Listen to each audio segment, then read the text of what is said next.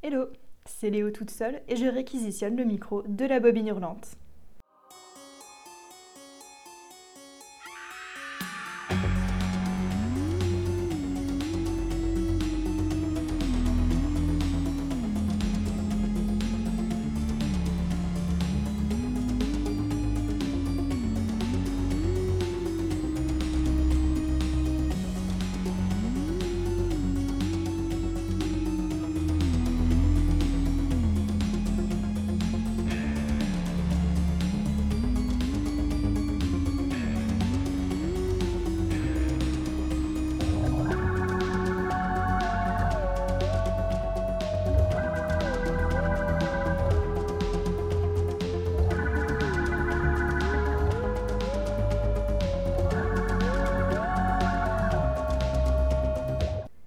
Je vais vous parler de mon expérience lors du festival lyonnais Les Hallucinations Collectives, qui s'est tenu au Comédia du 31 août au 6 septembre.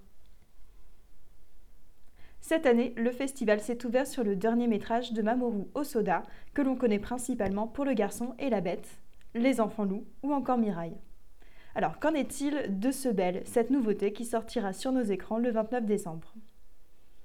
Belle raconte le quotidien un peu banal d'une adolescente, Suzu, qui trouve un échappatoire dans le monde virtuel You, où elle est belle, superstar de la chanson. Elle devra apprendre à s'assumer telle qu'elle est et à s'ouvrir aux autres pour faire le deuil de sa mère, morte alors qu'elle était petite fille. Cette ouverture fut une petite déception pour moi. Les thématiques autour de la double identité sont à peine effleurées, les personnages sont trop peu écrits et le visuel n'est pas assez époustouflant pour sauver l'ensemble. Pourtant, ils ont essayé, c'est franchement pas excessivement moche, mais ça ne m'a pas convaincue.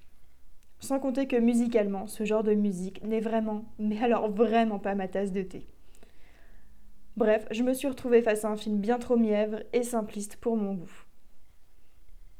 Le festival a divisé ses films en cinq catégories, donc les privés de sortie, le mysticisme par la face Est, Rêve en ricochet et Cabinet de curiosité. Il y a aussi la soirée Provoquer mauvais goût, alors, je n'ai malheureusement pas pu tout voir, donc je n'ai par exemple pas pu aller à la soirée Provoque et Mauvais Goût, car je n'ai pu rester que quelques jours. J'ai dû retourner sur Paris pour aller au Gain Croquettes, parce que évidemment, Laïka ne se nourrit pas encore toute seule. Elle exagère. Je vais vous parler des quelques films que j'ai pu voir, et ce en suivant les catégories proposées par le festival. Donc on va commencer par la catégorie privée de sortie. Donc à savoir des films qui n'ont pas pu avoir de sortie en salle, mais dont la plupart sont d'ailleurs disponibles sur différentes plateformes. Je passerai en vitesse vraiment sur 68 Kill de Trent Aga et Triangle de Christopher Smith qui m'ont tous deux plutôt déçus. Alors 68 Kill étant un petit peu trop bancal et facile à mon goût. Et euh, Triangle m'a laissé totalement de marbre. J'ai eu l'impression que la photo et la direction d'acteurs ont été mises de côté pour privilégier un scénario pseudo-complexe. Et finalement, ça donne un objet, je trouve, un petit peu tiède. Alors, le festival a également programmé le film de son notion Cold Fish, quête sanglante d'un père en pleine dépression pour récupérer le contrôle sur sa vie. Alors c'est clairement pas mon notion préférée. Euh, la première partie est assez banale, c'est très gris, c'est pas foncièrement très bien filmé. J'ai vraiment une impression de déjà vu, donc cette histoire d'homme en pleine middle life crisis qui essaye de se, euh, d'un petit peu de reprendre le contrôle. C'est pas forcément des thématiques qui me parlent beaucoup, et j'ai trouvé que du coup le, euh, final plus gore, plus sanglant, arriver comme un cheveu sur la soupe, quoi, on va dire. J'y ai découvert aussi le jouissif Dread de Pete Travis, scénarisé par Alex Garland. Donc, on adore Alex Garland. C'est un délire post-apocalyptique où se mêlent crime organisé et policier obtus. Alors, il a la très bonne idée de ne pas du tout se prendre au sérieux et de proposer quelques jolies scènes totalement hallucinantes. Alors, je regrette de n'avoir pas pu rester pour un mind game sur grand écran, ce qui devait être une expérience assez folle. Nous continuons notre découverte de cette programmation avec la catégorie mysticisme par la face Est. Donc c'est tout un tas de films euh, qui se focalisent sur la recherche d'une spiritualité dans la cinématographie des pays orientaux.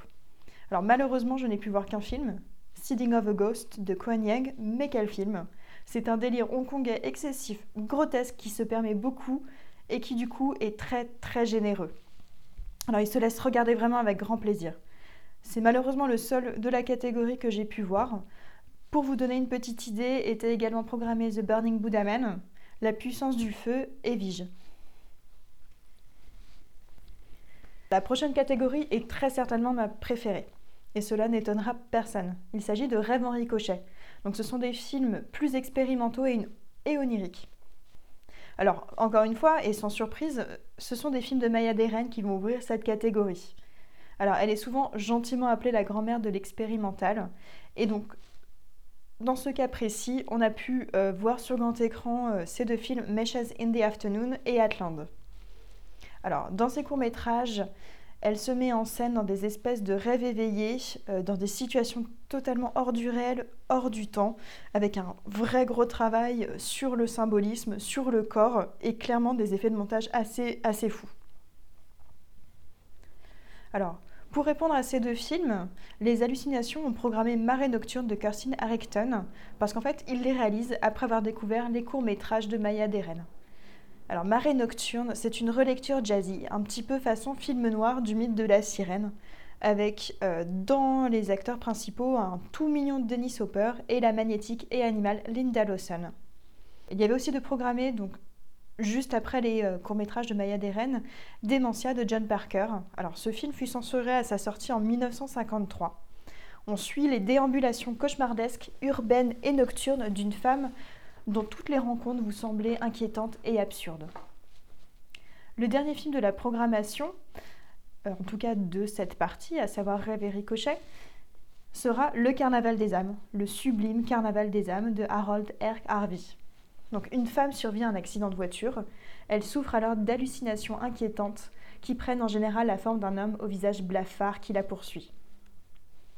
C'est le seul long métrage du réalisateur et clairement l'intérêt principal de ce film, c'est la manière de filmer un parc de loisirs abandonné qui devient vraiment le, décor cauchemardesque des hallucinations terrifiantes du personnage. Réellement un, film à voir euh, absolument euh, sublime. Alors nous terminons notre visite par le cabinet des curiosités du festival. Mélange de films improbables ou alors de films oubliés. Ce sera le cas du film dont je vais vous parler là tout de suite, donc le euh, très entraînant Popcorn de Marc Herrier, qui sera forcément parlé au cinéphile qui est en vous.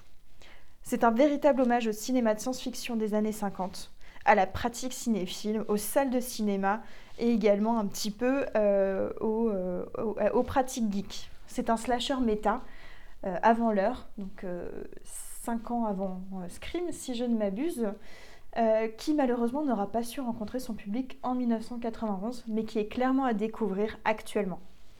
Dans cette section, vous trouverez aussi un film érotique, enfin que dis-je, un film porno. Mascara de Roberta Finlay et Henry Pachard.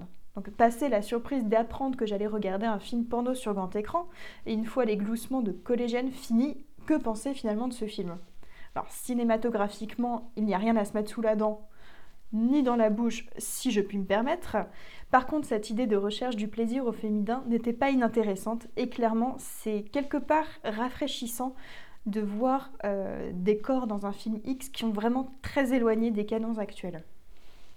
Alors, le festival s'est terminé par la projection du film Shin Godzilla de Hideaki Anno et Shinji Higuchi, donc qui a été produit en 2016.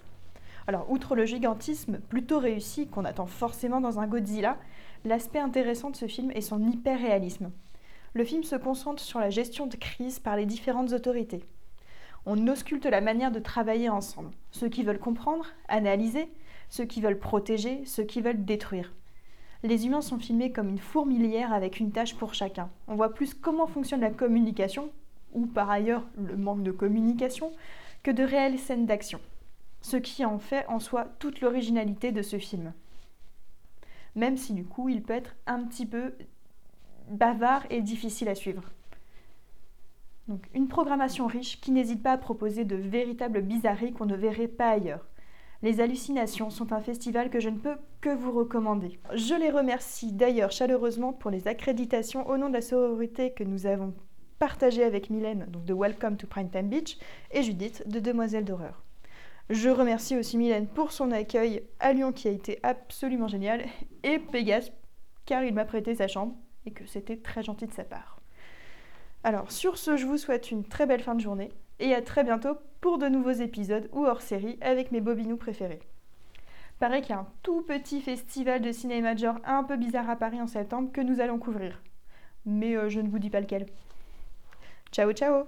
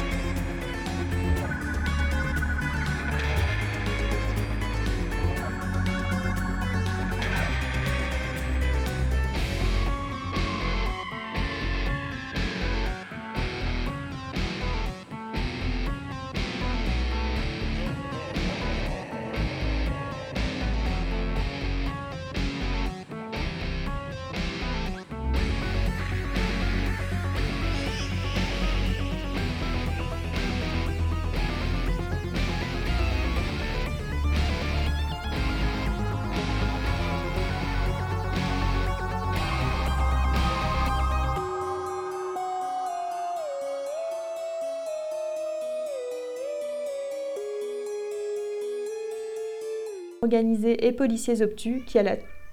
T'es sérieuse meuf? Eh, Vraiment? Vraiment?